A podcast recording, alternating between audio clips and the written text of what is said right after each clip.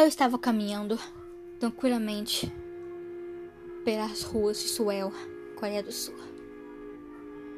Já era quase meia-noite. Estava completamente deserto. Quando eu ouvi passos atrás de mim. Eu não liguei muito, pois pensei que fosse algum animal. Até eu olhar para trás e ver um cara se escondendo.